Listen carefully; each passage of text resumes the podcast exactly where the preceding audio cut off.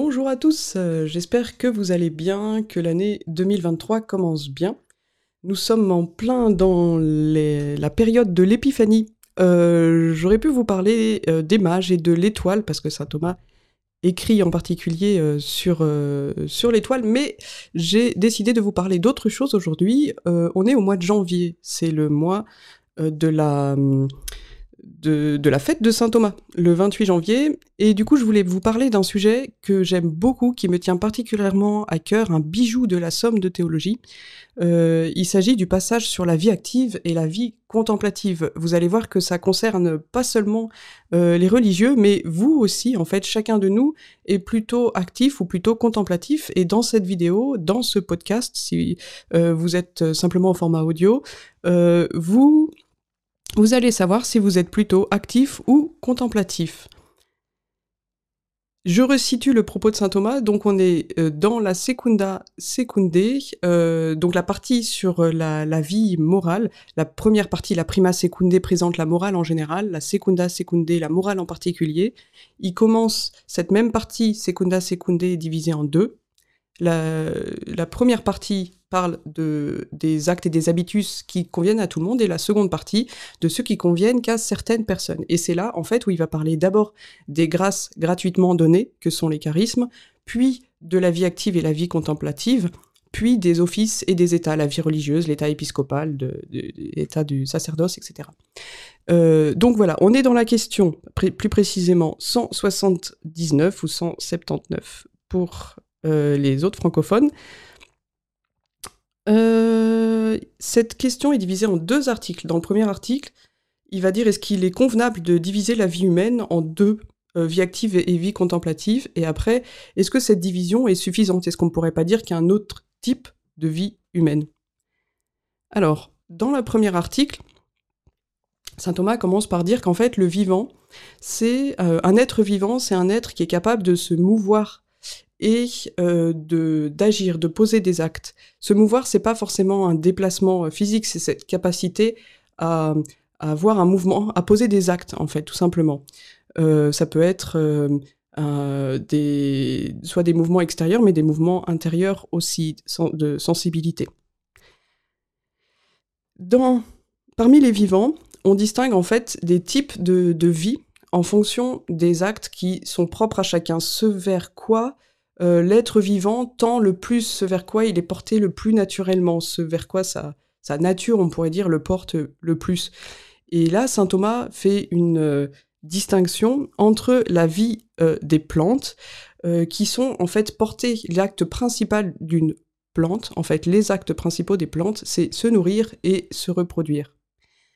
Ensuite, vous avez la vie animale, et les actes principaux qui caractérisent en fait la vie animale, c'est la vie sensible, la capacité à saisir le réel avec les cinq sens, et euh, les passions, et puis euh, le déplacement aussi, cette capacité à, se mouvoir, un déplacement, euh, effectuer un déplacement local.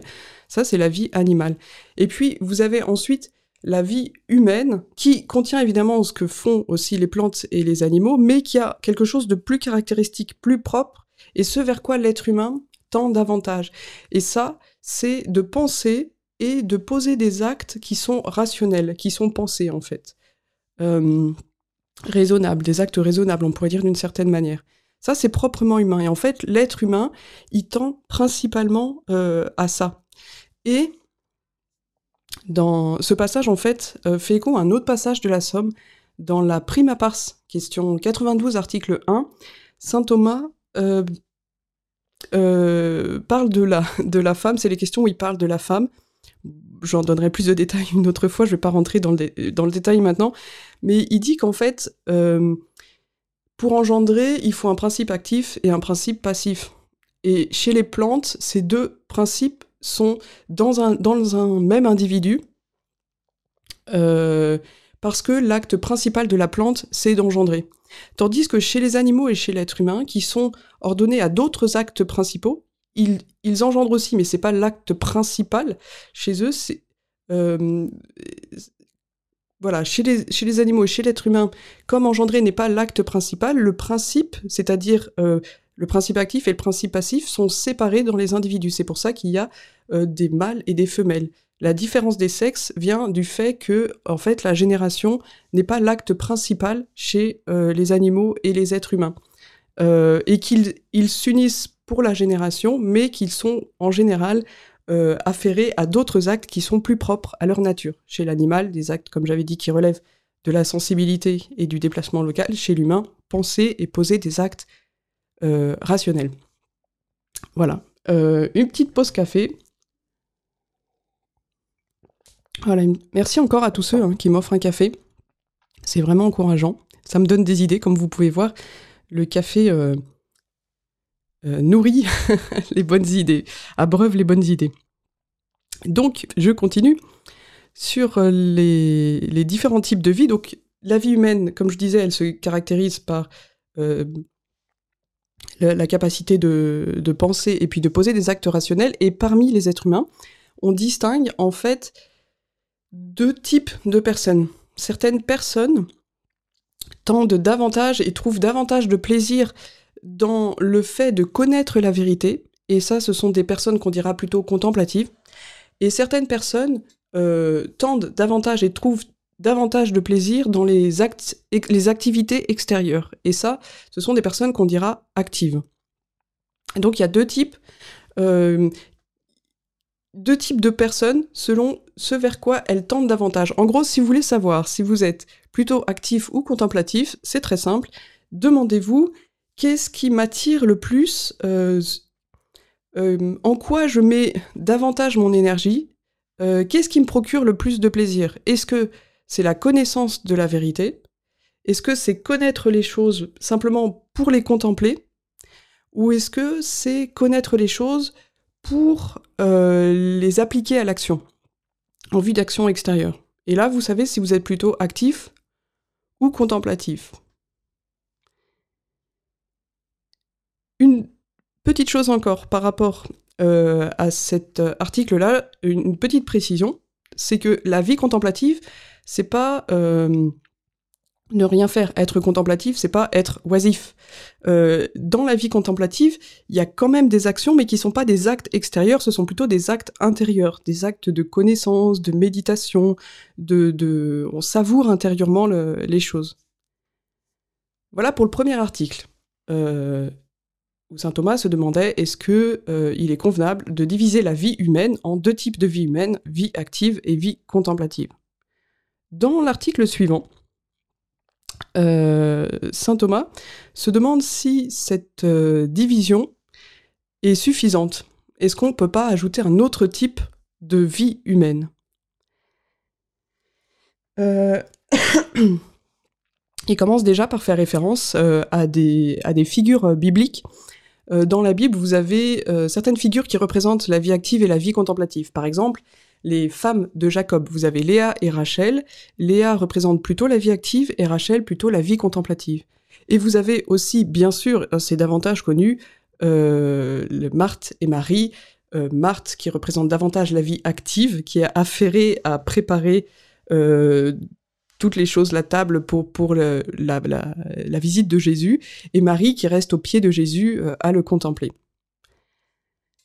Dans la réponse donc ça, quand il parle des figures bibliques, c'est dans ce qu'on appelle le sept contraste, ce petit paragraphe dans les articles où il évoque une autorité qui peut donner une réponse à la question. Dans euh, la réponse qu'il va donner, il va dire qu'en fait, la vie humaine, elle est divisée euh, selon l'intellect humain, puisque c'est ça qui est propre à l'être humain, et que ce sont des actes rationnels qui sont propres à l'être humain. Et l'intellect lui-même, on peut le diviser en deux. Non pas qu'il y ait deux puissances d'intellect, mais que euh, en fonction de quoi on utilise notre intellect, notre intelligence, euh, on peut voir deux types d'intelligence. En gros, donc une intelligence plutôt contemplative ou une intelligence plutôt active. Euh, et en fait, la question c'est que quand on connaît quelque chose, est-ce qu'on est immédiatement porté à utiliser cette connaissance en vue de l'action ou est-ce que on l'utilise simplement pour la contempler? Et cette distinction euh, renvoie en fait à, euh, en termes techniques, ce qu'on appelle l'intellect spéculatif et l'intellect pratique. Ça renvoie à une autre question de la somme dans la prima pars question 79, article 11. Je vérifie que je dise pas de bêtises. Ouais, c'est ça. Saint Thomas parle de l'intellect spéculatif et de l'intellect pratique. Et il dit, effectivement, il y a deux fins euh, de l'intellect. Soit il connaît les choses pour euh, les contempler, c'est plutôt l'intellect spéculatif, soit il connaît les choses pour les porter à l'action, et ça, c'est l'intellect euh, pratique. Donc en fait, en, termes un peu plus communs, on pourrait dire qu'il y a deux types d'intelligence chez les êtres humains. Une intelligence plutôt contemplative et une intelligence plutôt active. Vous, vous dites certainement que c'est possible d'avoir les deux. je vois venir la question, euh, je me la suis posée aussi. Je vais y venir dans les objections que saint Thomas apporte à cet article. Il, euh, va en parler. Je prends encore une petite gorgée de café. Voilà.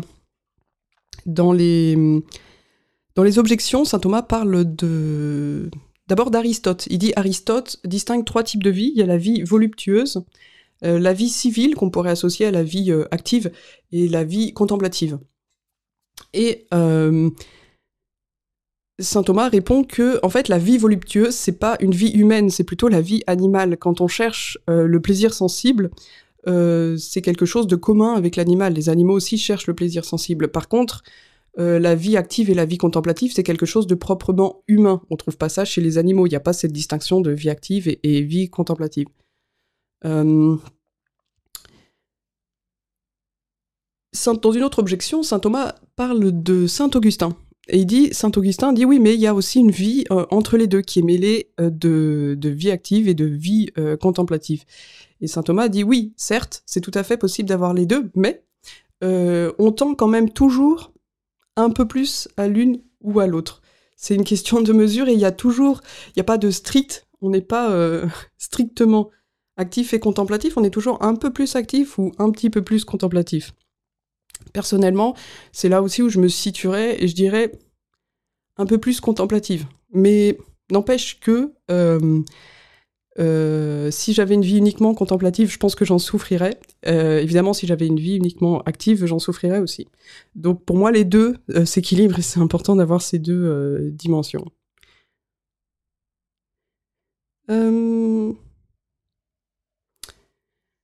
Et donc, juste une précision encore par rapport à ça, ça me fait penser à ça. Encore une fois, c'est pas. Euh, voyez que cette différence entre vie active et vie contemplative, c'est pas quelque chose qui est propre aux religieux. Souvent, on se dit oui, oui, bah il y a les communautés qui sont plutôt de vie contemplative et les communautés qui sont plutôt de vie active. Ça, ça concerne les religieux. C'est aux religieux de discerner au moment de leur vocation, enfin au futur, aux postulants, on va dire, de discerner si euh, ils, sont plutôt attirés vers une vie contemplative, une vie active. C'est sûr que c'est des types de vie qui mettent en valeur.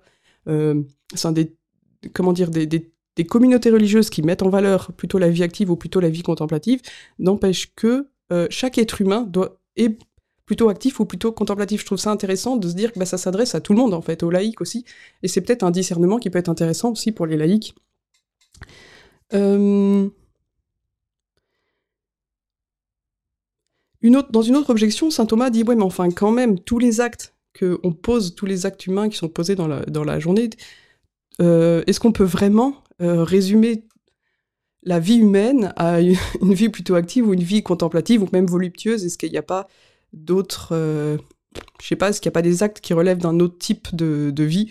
Et là, saint Thomas répond, bah en fait c'est très simple, tous les, actes qui relèvent des nécessités de la vie présente, c'est la vie active, tous les actes qui relèvent de la, des, désirs sensibles c'est la vie voluptueuse, et tous les actes qui relèvent euh, de, la connaissance, euh, de la contemplation de la vérité plutôt, c'est euh, la vie contemplative.